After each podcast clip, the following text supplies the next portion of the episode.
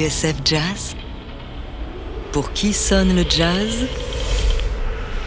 David Copéran. Aujourd'hui, Michel Graillet, le piano intime, quatrième partie. Je suis superstitieux. Je me mine la vie. Mais que vient faire Eddie Mitchell dans cette émission? Eh bien, nous sommes en 1974 et sur cette reprise de Stevie Wonder tirée de l'album Ketchup électrique, c'est bien Michel Graillet au piano. Comme Maurice Vander, René Ortreger et d'autres, il lui arrive de faire le métier, mais ce n'est qu'un aperçu de ses multiples talents.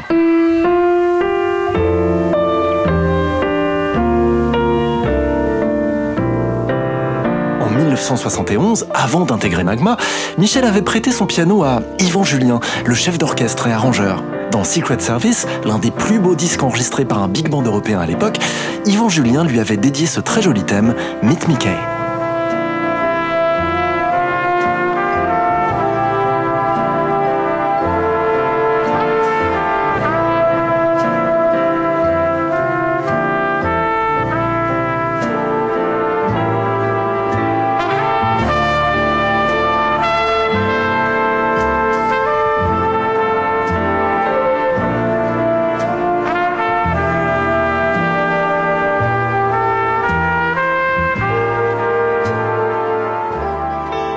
1975, ayant quitté Magma, Michel Graillet retrouve ses petites habitudes dans les clubs de jazz parisiens.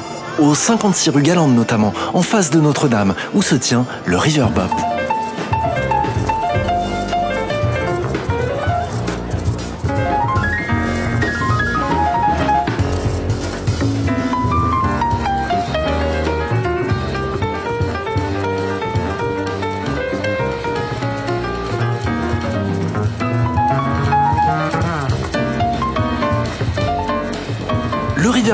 C'était le cœur de Paris, raconte Michel à Franck Medioni de Jazz Magazine.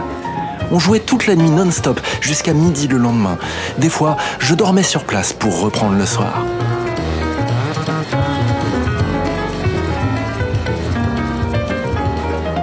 À l'époque, Michel ravive son trio régulier avec Jean-François Génie-Clark à la contrebasse et Aldo Romano à la batterie.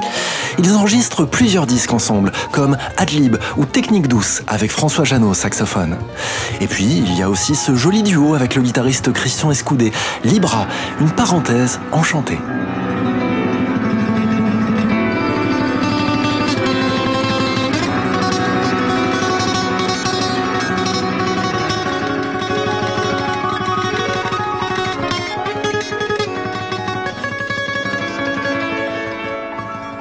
Alors en 1976 et comme on l'a vu dans la dernière émission, Mickey a retrouvé Micheline Pelzer, la batteuse qui va bientôt devenir sa femme, et son père, Jacques Pelzer, saxophoniste et pharmacien à Liège, en Belgique. Dans sa maison, au 493 boulevard Solvay, celui-ci a pris l'habitude d'héberger les musiciens de passage. Il lui arrive même de les laisser fouiller dans sa boîte à pharmacie. Michel Gralier a alors 29 ans, Micheline Pelzer 25. Et c'est là, à Liège, qu'il va faire une rencontre qui va changer sa vie, celle de Chet Baker.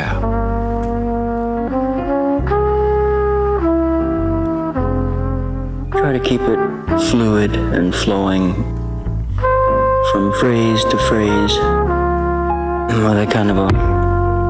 melodic um, logic. So you still work with uh, the old ideas? Yes, definitely.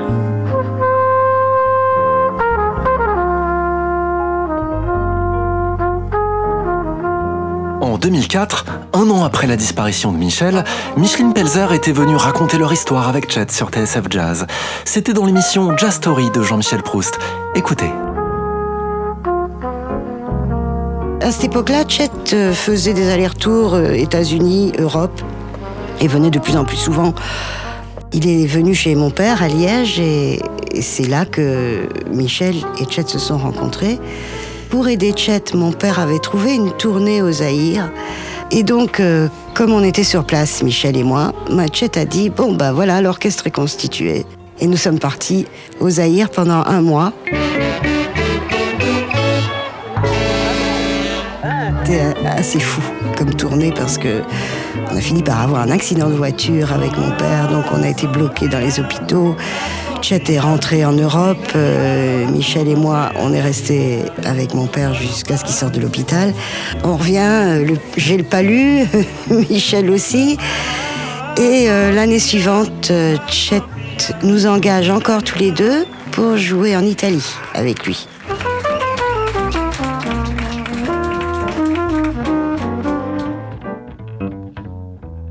Ils ne se parlaient pas beaucoup, bizarrement, mais ils se comprenaient très très bien. Je pense que Chet a pris Mickey sous son aile. Il, devait bien l'aimer. euh, mais je pense qu'il il- il le considérait un peu comme son fils quelque part, parce que souvent il lui disait des phrases. euh, par exemple, si Michel euh, jouait un peu trop de notes de la vie de Chet, il lui disait euh, What do you have to prove? Qu'est-ce que tu as à prouver lui disait play music nice, simple and soft. C'était comme ça, quoi. Ça se passait musicalement et puis avec des petites phrases de temps en temps.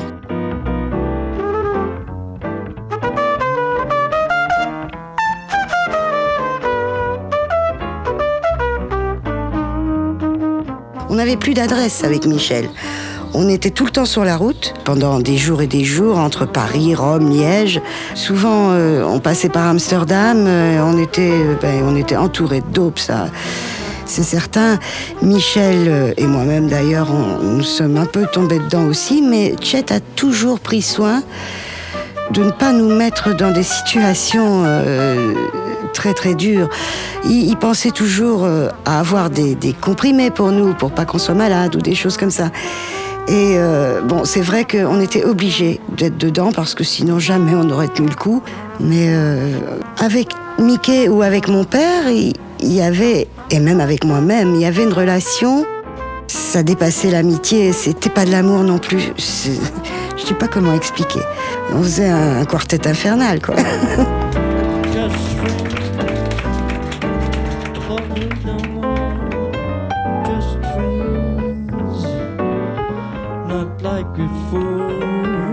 Think of what we've been, not to kiss again. Seems like pretending it isn't the ending. Two friends drifting apart. Two friends, one broken heart. We love, we laugh, we cry. Suddenly love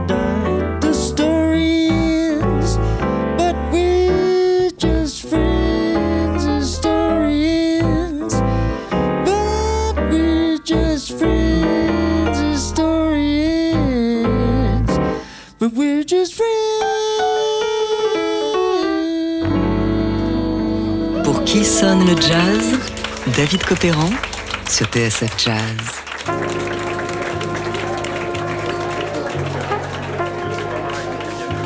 Just Friends, Chet Baker avec Michel Graillet au piano et Ricardo Delfra à la contrebasse. C'était au Petit Opportun à Paris en 1984. Voilà qui nous ramène au tout début de notre saga.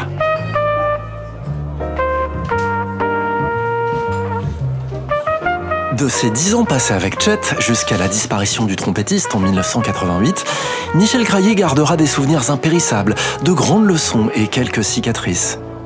Chet m'a appris la profondeur et la sobriété en musique, dira-t-il à Arnaud Merlin dans Jazzman. Il était tellement exigeant avec les pianistes. Il se mettait à leur place pour leur montrer ce qu'ils voulaient entendre. Beaucoup ne l'ont pas supporté. Avec lui, le silence était plein, bouillonnant. J'étais terrorisé derrière lui.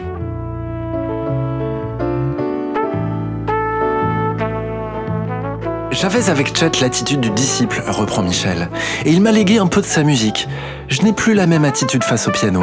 J'essaye de m'écouter comme lui m'écouterait, de n'être plus qu'une paire d'oreilles.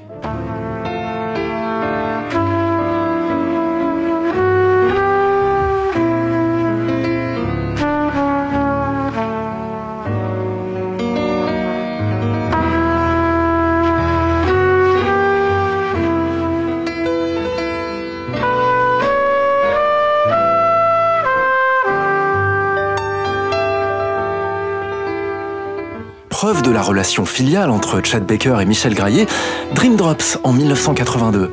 Un morceau composé par Michel en une nuit pour Chet, qui était venu spécialement poser sa trompette. mort de ce dernier, Michel redécouvre Paris et renoue avec le petit opportun. Il y passera des nuits entières à dérouler ses standards préférés, le plus souvent en solitaire. Entre 1996 et 1999, Mickey a carte blanche chaque lundi. Un live au Petit Opportun paru en 2013 chez Seventh Records témoigne de ces nuits-là.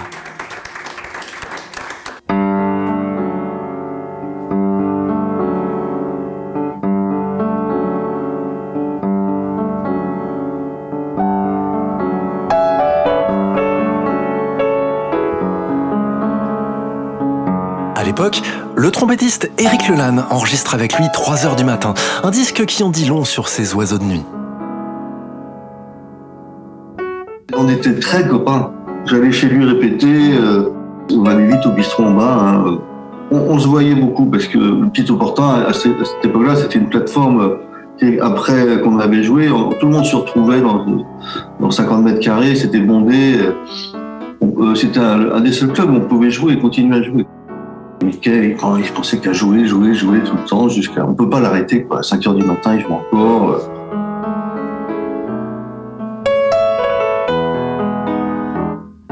Son jeu, il était, euh, voilà, il n'était pas démonstratif, il n'était pas dans la technique gratuite. euh, et je voyais, ses renversements, euh, cette façon d'aborder l'harmonie, ça allait loin. C'était très rigoureux. C'était un cérébral de ce niveau-là. Et je crois que c'est- ça qui reste de lui, quoi. C'est une sensibilité. euh. Michel, c'est c'est Michel, quoi. Et donc, il restera euh, bah, original, en fait.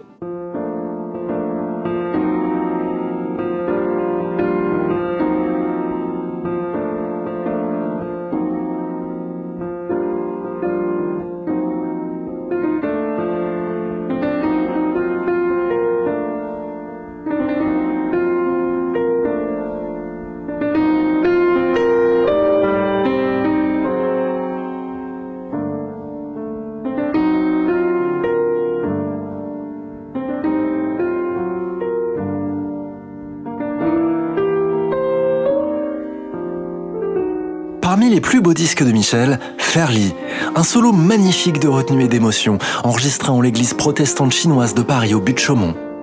Une sorte d'autoportrait en clair-obscur, où ce lecteur d'André Breton met à l'épreuve les leçons du surréalisme, à savoir être le récepteur le plus fidèle possible de la parole intérieure.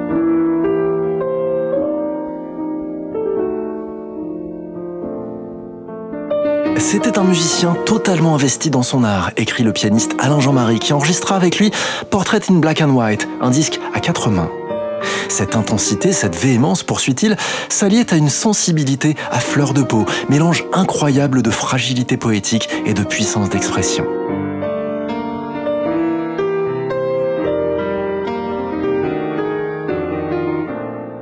Comment se fait-il, se demandait Michel Graillet dans une interview à Franck Medioni, qu'un petit gars comme moi né à Lens dans le Pas-de-Calais joue cette musique? Tout petit, j'ai vu les mineurs avec leurs lampes et leurs casques. Ces gens étaient un peu pour moi des demi-dieux. Ils passaient toute leur journée dans des conditions effroyables à 1000 mètres sous terre pour ramener du charbon afin que les gens se chauffent l'hiver. Il y a quelque chose de beau là-dedans. Je ne sais pas si les mineurs souffraient autant que les esclaves noirs américains, mais il y avait tout de même quelque chose de similaire dans le côté tragique. Ne jamais voir le jour pour le bien-être d'autres gens. On peut peut-être définir cette musique ainsi. Le jazz est enraciné dans la nuit, dans le noir, mais finalement donne un peu de chaleur, de lumière. Les racines de cette musique se trouvent dans l'obscurité, dans la souffrance plus que dans la révolte. Ce que j'aime beaucoup dans le jazz, poursuit Michel, c'est que c'est une musique fondamentalement populaire. Elle est née du peuple et j'espère qu'elle va retourner au peuple. Je crois que le jazz s'adresse à cette partie de l'homme qui souffre. Ce serait comme une espèce de baume que l'on mettrait sur cette blessure.